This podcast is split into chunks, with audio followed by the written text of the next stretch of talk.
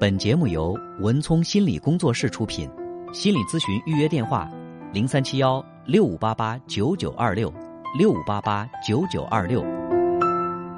喂，你好。喂，你好，文清老师。哎，你好，我想请教你一个问题。嗯。有两个问题，一是我发现我老婆出轨，我想跟她离婚，我就是嗯，我跟你说有了我。毕竟没有多间呃带床嘛，是吧？嗯嗯。我有一次我偶尔的在他们那呃屋里，就是在窗户外边听到了，听到了他说的是，我们俩在睡，好比方说，我们俩这事就咱村里谁谁谁知道，叫我听到了，我跟我感到不对头，我就敲他那个人的门我说我的东西丢了，呃，我昨天跟你这玩了，我东西丢了，我来找找。那个人说他没有开门。没有开门来，就我在外边等了很长时间，我藏起来了。他看我停了一会儿，他出来看我走了。嗯。他我老婆从他那屋里出来。嗯。我现在呢，他老婆他也是一个光人汉，我都怀疑他俩肯定有事儿。嗯。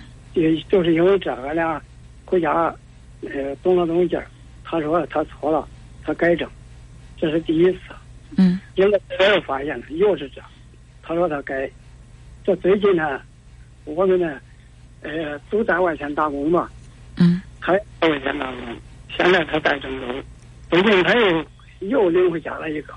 我妮儿在，我妮儿在我那儿住，外甥女儿搁我那上学，家里，呃，我都没在家，孩子也没在家，就俺妮儿搁家里。他晚上回去了，回去了，他他说我我领了个男朋友，呃，这是我的朋友。呃，我今晚上晚上，呃，不会不走了，在他搁这住一黑。那你来说说，女朋友的，他最多住多少黑都可以。男朋友听到钱，万一走的时候，他想要是庞大了，呃，也说点的闲话，传点的绯闻，以后咋办？呃，你这指定不让他走，不让他住。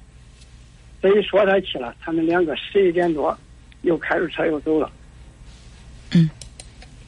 嗯。呃，还有还有一个问题就是，我一六年在新疆，我上煤矿，我从小都是，我到结结婚二十岁以后，家里负担大，我都上煤矿，已经干了十几年的煤矿工。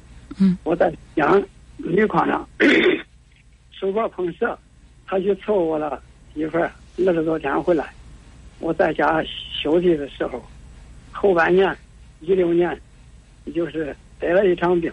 得了一场病，看病不给我钱，呃，要钱没钱，还没说的半年以后，哎，你这半年都没挣一分钱，哦，哪来的钱？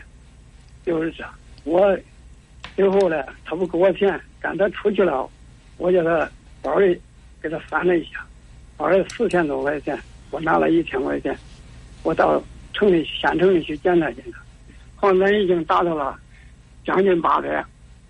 那时候我身上眼睛都是黄的，皮肤也是黄的，晚上睡觉喝的地面有后背。呃，你们结婚几年了？我们结婚二十，二十结的婚，现在已经三十多年。结婚三十多年了，现在你已经五十多岁了。对，我六七年生，他比我大一岁，他六六年生。六六年的，也就是他今年已经五十二岁了。对，我是五十一。啊，你五十一，他五十二，然后到现在他还在去找什么男朋友，然后当着你女儿的面把这个男朋友带回家，要跟男朋友在你们家住。对对，就是的。呃，在这在这三十年当中，他就类似这样的出轨的事情发生了多少回呢？这以往就没有，就是一从一一年开始，我发现。嗯。我发现了以后，嗯。就是这几年就是不断。呃，其实你现在是想跟他离婚，但是你的担心是，如果说离婚的话，财产怎么分割？是不是这个问题啊？对，我是煤煤矿工嘛，我这人呢是这样啊，就是因为我们呃节目时间也非常有限，我简单的把这个问题帮你梳理一下，好吧？嗯，如果说要是离婚的话，你们首先是协议离婚，而且如果你有证据证明他是婚姻过错方。他在外面跟其他的男人就是一而再再而三的出轨，那么在你们这个如果协商不了，去通过法律的途径起诉离婚的话，你是有优势的，就是在财产分割方面你是你是有优势的。第二，你说到一个问题是你曾经有过工伤，然后有过这个医药费的赔偿，对吧？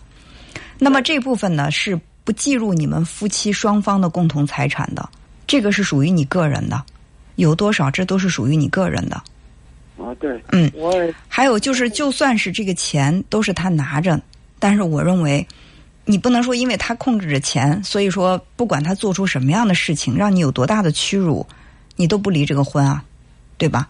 其实我也觉得三十年的夫妻不是说离就能离的，肯定，呃，我认为在你的心里纠结的并不仅仅是说财产怎么分的问题，还有这么三十年的情分，到底怎么办？是不是？对我就是，我就一六年后半年有病住院住了三十天，他就嗯往医院，呃，也就去看我，没有待够十分钟。嗯。我这个要钱，因为啥？他不给我钱，俺俩生气。所以就是，我也希望你们两个夫妻都能够念点旧情，哪怕他有错，他念及旧情，他愿意回头，你念及旧情，能够原谅他，这日子也能往下过。但是我听你讲的这些，说实话，我听着我都特别来气。我觉得这个行为是太过分了。就不是简单的什么出轨啊，跟别的人暧昧，怎么能够公然的把别的男人往自己家里领呢？当着自己女儿的面，所以就是出于我个人，我可能就是作为一个旁观者，我很难去体会你们三十年的夫妻中间建立的这个感情有多深厚。但是作为一个旁观者，我听到这样的事情，我真的觉得非常的愤怒。我觉得如果我是你的话，我一定要把这个婚离掉的，因为这太践踏人的自尊了。对啊而且一而再，再而三，就是就我我目前我我推测啊，他到五十五十多岁还这样，这个人他安分不下来了，这辈子都什么时候他能安分？就是人老珠黄，再也没有男人对他有有任何的青睐，再也没有人会跟他搞什么暧昧。他被外面的男人抛弃的时候，他才能够想到这个家，想到你。那我们凭什么要去接受这样的一份屈辱呢？仅仅就因为结婚三十年，结婚三十年就可以这样去去对待自己的丈夫，去这么践踏自己的婚姻吗？我们这呃一六年后半年，我有了病以后，现一直到现在，我们也没说过一句话，也没打过一个电话。所以啊，如果说只是想保持这个婚姻的一个外表的完整，那也可以继续这么过下去。但是如果说要去追求生活的本真，真的过不下去，我最起码我还能保住我的尊严，我认为可以考虑离婚，真的可以考虑离婚。是的，我想离婚，我就是问你，就是这我听到的那个，是这所谓是不是要是是这样啊，因为因为毕竟我们这是一档心理类、情感类的节目，虽然我对这个婚姻法的相关的信息有一些了解，但是我并不是一个专业的律师，我害怕我的回答不够精准，所以要是如果真的是想去离婚的话，你可以咨询相关的律师，甚至像你这样的情况，你有过工伤、残疾这样的情况的话，看看有没有这个法律援助，可以免费的为你提供一些这种婚姻方面的相关咨询。我认为这样可能会比我的说法更加的权威，啊，好不好？好，哎好，对我，我还是如果从我个人情感上、心理上来讲的话，我真的不大不看好他能够到你老的时候能够跟你去相互的扶持，真的，我觉得这个可能性太太小了。所以，把他卷走的那些钱，一定要通过所有的这种办法，该属于你的一分都不能，尽量的不少吧。因为尤其你说的工伤这个医医疗费。这个赔偿金，这完全是属于你自己的。即便是离婚，也不可能计入夫妻共同财产去分割，更何况他把它卷走，连给你治病看病的钱都没有。这听起来真的让人非常的伤心。既然他这样的话，我们也不要去说，哎，多年的夫妻什么情分，算了，我不跟他计较，一定要计较，因为你不跟他计较，你也是白白的把钱给他了，你还要保证你今后的生活。啊，好吧这嗯最近、最近他又回去了一次，他给我嗯女儿都说，他说你跟你爸说说，呃，你你们大姨都说了，你爸这人呢，呃，老实的不能行，昨晚叫他给你挡风那个挡雨是不可能，都说都说他妈，他说的你大姨都说了，你该信的你都信，呃，你爸也管不了我，就是这，俺闺女呢给我说了说，多么让人心寒啊！我我真的是觉得这样的人人心这样的人心是捂不热的，所以你也对他再好都没用，他不会跟你共患难的，所以保重好自己，该属于自己的利益必须要去争取，把握好这两个原则。好吧，嗯，相关的这个离婚方面的问题，怎么样取证啊？你比如说他一而再、再而三的背叛你，这些呢，我觉得律师他可能会给你提供的方法更加的呃专业，也更有帮助，好不好？嗯，好好。好。好，哎，好，那就这样，再见。